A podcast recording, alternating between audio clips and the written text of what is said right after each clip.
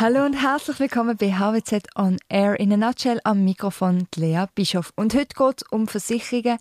Versicherungen under attack, weil auch Versicherungen sind nicht vor der Digitalisierung sicher. Mein heutiger Gast weiss darüber mehr. Es ist der Rino Borini. Er ist der Studiengangsleiter vom CAS Digital Insurance. Herzlich willkommen. Hallo Lea, schön, dass du da sein Und Rino, ich glaube, ja, Versicherungen sehen in zehn Jahren anders aus. Aber ich gehe jetzt so einen Schritt weiter und fange an mit, gibt es sie überhaupt noch in zehn Jahren? Also ich gebe dir völlig, völlig recht, die sehen komplett anders aus. Das versteht die Industrie noch nicht so ganz. Und ob es sie noch gibt, ja, sie gibt es schon noch. Die Frage ist, welche Versicherungen gibt es noch und von wem bekommst du die Versicherung? Vielleicht kaufst du ein Auto und die Versicherung ist schon integriert. Ähm, vielleicht gehst du in den Migros und kaufst nebst dem Brot noch eine Versicherung, ist schon da. Oder bei der IKEA kaufst du dein neues Inventar für deine neue Wohnung und schliessest gar noch bei der IKEA die Versicherung an, ist schon da. Also es passiert vieles und ich glaube, man muss sich jetzt schon auch vorbereiten für den Wandel. Es geht nicht um Digitalisierung per se, also Prozessdigitalisierung, sondern es geht wirklich um das Geschäftsmodell neu definieren. Also wenn ich es richtig verstanden werden Sie sich in komplett neuen Ökosystem bewegen die herkömmlichen Versicherungen, die wir ja kennen, was müssen die machen, dass sie eben nicht zum Beispiel von der Migros in den Rang abgelaufen wird? Ja, sie sagen ja alle, wir sind kundenzentriert. Nein, du bist nicht ganz kundenzentriert, wenn man nach wie vor einmal im Jahr die Abrechnung bekommt und dann kannst du ein Jahr lang nichts, außer du hast einen Schattensfall. Also es ist null Kundenzentriertheit. Und ich glaube, sie müssen wirklich ähm, kundenzentriert denken, wie Netflix sein. Ich möchte monatlich können abschliessen ähm, oder künden. Ich möchte es mega einfach haben, wie Netflix. Ich möchte Transparenz haben. Was habe ich denn genau? Ist noch alles viel zu kompliziert. Und sind wir nicht in die Ökosysteme hineingehen, dort, wo, mich, wo wir uns bewegen, wir sind nicht, wir sind, wir Mobilität, wir möchten Konsum, wir möchten uns vorsorgen, aber Versicherung ist immer im zweiten Layer und sie müssen eigentlich versuchen, in, die, in den Lifestyle für uns reinzukommen und dort dann halt wirklich eine Customer Experience zu bieten. Und da sind sie noch die meisten massivst weit entfernt.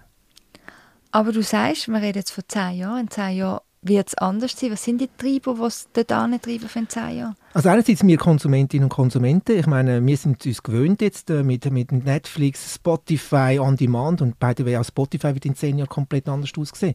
Ähm, also wir sind als Konsumentinnen und Konsumenten gewohnt, uns anders zu verhalten. Wir sind digital, also ich finde das eh doof, wir sind digital, wir sind einfach in einer digitalen Ära und analog und digital gehört wie zusammen. Also wir Konsumentinnen und Konsumenten treiben das stark. Ich glaube auch die junge Generation, also die Gen Zettler, ähm, aber auch die Jünger von Gen Y, die sind ja mit Insta und dem ganzen Google aufgewachsen, also die kennen gar nichts anderes. Da kommen eben die Fremdanbieter, in der Schweiz ist es Migro oder Ikea, da können natürlich Googles kommen, Facebooks kommen, wir wissen noch gar nicht, was noch kommen Tesla. Ähm, also die Fremdanbieter, die sagen, hey, ist eigentlich noch lukrativ und wieso nicht integriert, das Produkt verkaufen, integriert mit einer Versicherung.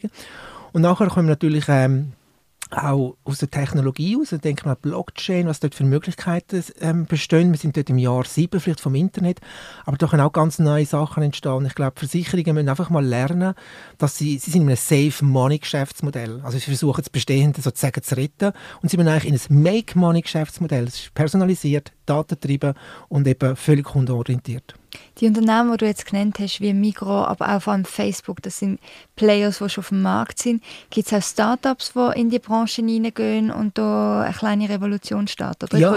Ja, natürlich. Ich meine, ich glaube, das Vorbild Startup im, im Versicherungsbereich, das heißt Lemonade. Ich glaube, jeder CEO von jeder Versicherung kennt Lemonade, weil es einfach eine coole Experience ist und du hast zum Teil ähm, innerhalb von drei, vier Minuten bei einem Schadensfall das Geld auf dem Konto. Stell dir das mal vor, oder? Drei, vier Minuten, wenn alles Traum. gut läuft, das ist krass, oder? Und Lemonade hat es bewiesen, wie Versicherung sexy wird, oder? Das ist mein Hashtag, Make Insurance sexy. Ähm, und das ist für mich, das ist natürlich ein internationales Startup. Sie sind in Amerika gestartet, sind jetzt schon in Deutschland, in Holland. Ähm, es gibt also ein paar, gibt es ganz viel. In der Schweiz ist es natürlich schwierig im B2C. Es ist ein kleiner Markt. Wir haben drei Sprachen oder eigentlich vier Sprachen. Es ist wirklich schwierig in der Schweiz im B2C ähm, Fuß zu fassen. Ich glaube, deswegen sehe ich eher, dass aus bestehenden Versicherungen vielleicht auch Startups entstehen können und die sie versuchen, ein bisschen selbstständig zu machen. Aber wenn wir jetzt schon so Player haben, also wir haben die Großen, wir haben neue, die auf den Markt kommen, woran liegt es, dass die altherkömmlichen, nenne ich es jetzt mal, noch nicht gemerkt haben, hey, da gibt es einen Wandel? Ja, ich glaube, es sind verschiedene Probleme. Auf der einen Seite gehst du mal das Management anschauen und auch den Verwaltungsrat von diesen etablierten Versicherern. Es gibt by the way immer Ausnahmen, absolut klar. Ja, dann siehst du Herren, meistens noch Herren, also es ist krass, oder? Wo sind die vielen Frauen? Es gibt Top-Frauen oder Diversity-Themen generell, also auch andere Ethnien etc. Also es sind sehr viele Herren, sehr viele 55, 60. Was ist das Interesse da, wenn du 60 bist, nochmal grundlegend etwas zu ändern, radikal etwas zu verändern, mutig etwas zu verändern, wenn du einen Einkommenspool hast, der noch funktioniert?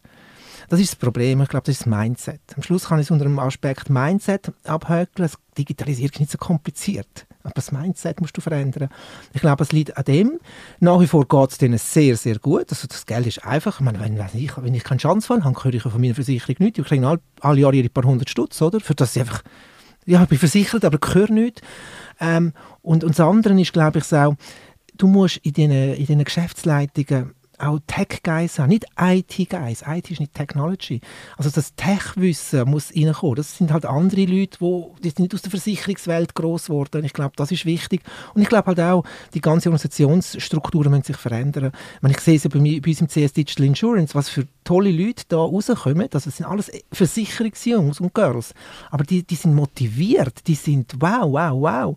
Und nachher kommen sie in eine Organisationseinheit, die heißt ja, aber und dann kommen fünf Gründe, wieso man etwas nicht machen Was würdest jetzt du als Studiengangsleiter Rot jetzt einem von diesen 55-jährigen Männern, Verwaltungsrat oder Führungsetage, was, was ist jetzt der erste Schritt, den sie mir machen? Freude haben an der Technologie. Das heißt nicht, Technologie wird ähm, der Chef von unserem Leben, sondern Technologie ist nur ein Enabler. Also ermöglicht uns ganz neue Sachen zu haben. Die Neugier zu haben, mal sich mit den Startups zu unterhalten. Nicht irgendwas andere Leute, hat Ecosystem, hat whatever, äh, an die Front schicken, sondern selber hineinzugehen in die Ökosysteme. Auf gleicher Augenhöhe mit den, mit jungen Wilden zu diskutieren. Spiel, spielerisch die Thematik anzugehen, mal blödes Beispiel ähm, nennen wir jetzt Blockchain, oder? Jetzt gibt es ja die NFTs, oder? Das könnte, auch, könnte man vielleicht auch versichern oder so. Mal selber ein NFT kreieren und entdecken, was es bedeutet. Und ich glaube, das fehlt der Mut und, und die Freude, Passion am Thema Digitalisierung. Aber wie gesagt, Digitalisierung oder Technologie ist ein, Hilfsmittel. Und man sollte viel mehr Freude haben, spielerisch, mit lustvoll an die Themen herzugehen. Und ich glaube halt auch, viel mehr die Leute zu entdecken im, im Unternehmen, die eben genau die Passion haben. Die, die möchten etwas bewegen. Entweder möchtest du verwalten oder gestalten. Wer verwaltet, ist in zehn Jahren weg. Wer gestaltet, der hat in zehn Jahren noch eine Daseinsberechtigung. Du sagst, wer verwaltet, ist in zehn Jahren weg. Ist es schon zu spät, jetzt komplett umzukrempeln oder wie lange haben Sie noch Zeit? Das ist auch schwierig zu sagen, wie lange man noch Zeit hat. Ich bin auch kein Prophet. Aber ich glaube, man hat Zeit. Zeit ist reif. Ich glaube, jetzt äh, müssen wir einfach auch langsam anfangen, ein bisschen mutiger zu werden. Mal probieren, mal probieren. Da brauchst du gar nicht mehr so viel Geld. Ähm, und einfach mal spielerisch herzugehen. Ich glaube, man muss jetzt anfangen, sich von dem, ich habe es vorher erwähnt, von dem Save Money Geschäftsmodell in das Make Money Geschäftsmodell langsam mit kleinen Schritten herzugehen. Und das ist das Schöne, es läuft uns, es läuft noch gut, es läuft noch sehr gut. Also man hat eigentlich noch ein Zeit, deswegen kann man auch jetzt mal ein bisschen Geld in die Hand nehmen und investieren. Bei der Wege letztens in der Statistik sehen, wie viel Apple, Facebook, Google in Technologie investieren. Und zwar nicht in den Unterhalt, in neue Projekte, also wirklich in Entwicklung. Versicherungen sind weit, weit, weit weg von da. Du bist Studiengangsleiter, du hast viele Leute aus dieser Branche über dich im Studiengang, jetzt gerade einen abgeschlossen. Merkst du, dass die Studierenden den Umbruch in der Branche spüren oder sagen sie noch, ah, bei uns ist das gar kein Thema? Also sie spüren, dass, es, dass etwas passiert. Es ist auch bewusst so in dem Lehrgang gemacht worden, dass ich eben genau mit den Studierenden in die Ökosystem hineingehe, dass ich ihnen die coolen Startups zeige, dass ich ihnen aber auch in Companies gehe, etablierte Unternehmungen, die eben genau schon sich bewegen. Und, und das Frustrierende ist wirklich das, wo die mir dann auch sagen, dann kommen wir jetzt mit neuen Ideen ins Unternehmen zurück. Das ist ja das Ziel auch von CS, dass man Ideen generieren kann, dass man versucht, etwas zu ändern. Und nachher kommt irgendwas ein Chef und der sagt eben ja, aber. Und dann kommen die fünf Gründe, Regulation, Kosten, whatever. Statt zu sagen, hey, why not? Und das ist ein bisschen das, was ich aus der Klasse höre von den Studierenden, dass sie innerhalb von ihrer kleinen Abteilung, wo sie sind, vielleicht etwas können bewegen können, aber das ist noch nicht so viel, oder? Und sie würden viel, viel mehr wollen bewegen oder mit diskutieren, mal zumindest diskutieren. Und da fehlt oftmals noch ähm, die Kultur, dass man etwas machen kann. Welche Themen sind bei dir im Studiengang besonders aktuell? Also du hast jetzt gerade das Jahr abgeschlossen im März fängt es wieder an. Was ist besonders aktuell, welches Thema? Ja, eigentlich in den 18 Tagen sind alle Themen aktuell. Ich könnte eigentlich 28 Tage sogar machen. Ich hätte so viele Themen. Ich glaube, aktuell ist sicher mal das ganze Thema Öffnung von der Kundenschnittstellen, also Daten, API, Schnittstellen. Ähm, das ist Basis, Cloud und API ist Basis für ein neues Versicherungsgeschäftsmodell. Dann das andere sind eben die Ökosysteme. Ich gehe ganz bewusst ähm, mit den Studierenden in andere Ökosysteme. Also ich habe auch einen, einen Dozentin, der aus dem Mikro kommt, wo ganz anderes macht, wo aber ihnen aufzeigt, hey Guys, Musik spielt so in Zukunft. Und ich glaube, das ist das wichtigste Thema, aber ich glaube, das Thema Privacy, Data Privacy Big, oder Data oder der, ähm, digitale Ethik ist das wichtigste Thema. Aber generell auch die Customer Journey, wie baut man Customer Journeys, ähm, die Kundenzentriertheit. Das ist eigentlich das ganze Motto vom Lehrgang. Kunde ist alles auf dem Aufbau, Kundenzentriertheit. Also eigentlich alles wichtige Themen, auch Blockchain, obwohl man dort noch ein bisschen spielerisch kann sein, ist noch ganz weit entfernt, aber da gibt es auch wichtige Themen, was man mal kann eintauchen und mal ein bisschen auch, auch Fehlprojekte kann anschauen kann. Das bauen bewusst ein, Sachen, die gescheitert sind. Werfen wir noch einen Blick zurück. Deine Studierenden haben gerade ihr Zertifikat in die Hand gedruckt bekommen. Was sind so die Highlights für dich? Was ist so das Learning vielleicht für dich aus dem letzten Jahr? Das Verrückte ist, ich mache ja immer im Season Final ganz eine offene, ehrliche Diskussion. Und ich mache ja schon ein paar Jahre jetzt Lehrgänge in der HWZ und da kommen da Kritikpunkte. Jetzt bei dem CS ist kein Kritikpunkt gekommen. Ich war extrem begeistert. Ähm, und wir haben teilweise sogar noch online gemacht. Also wir haben genau das beides. Wir haben ein Hybride sogar, das war ja furchtbar. Ähm, aber ähm, das Schöne war, die Feedbacks, hey, es hat mir Spass gemacht, am Samstagnachmittag vielleicht bei 30 Grad und du weißt in der HWZ, wie warm es denn kann sein. Mhm. Die sind gerne in die HWZ gekommen, sind Freude gehabt, um die neuen Themen zu entdecken und zu lernen und vor allem auch die Diskussion, das war auch wieder ein Beweis von Präsenzschulen. Sie haben es wie auch ein bisschen vermisst, wieder zurückzukommen, also sie haben das wirklich geschätzt, dass sie im Sommer wieder zurück in die Klasse kommen zu diskutieren beim Kaffee, beim Mittagessen, mit dem Dozent oder der Dozentin zusammen ein Thema diskutieren.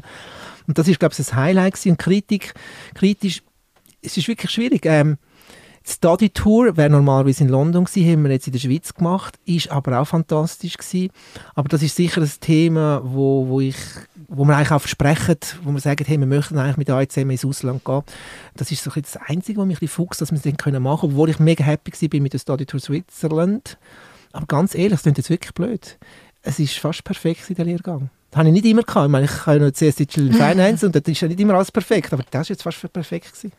Wunderbar. Und ich glaube, die Neugier und Freude am Entdecken, die die Studierenden haben, das ist auch das, was braucht für den Umbruch der Branche. Ja, man muss doch sein wie ein Kind. Ein Kind ist den ganzen Tag neugierig, fragt und ist am Entdecken. Und wir müssen wieder zurückkommen in, kind, in eine Kinderwelt und wieder die Freude haben und vor allem die Passion, die ist der Versicherungswelt verloren gegangen. Ich glaube, das ist eine riesige Chance für uns alle und es macht einfach Spaß, lernen, sich weiterzubilden.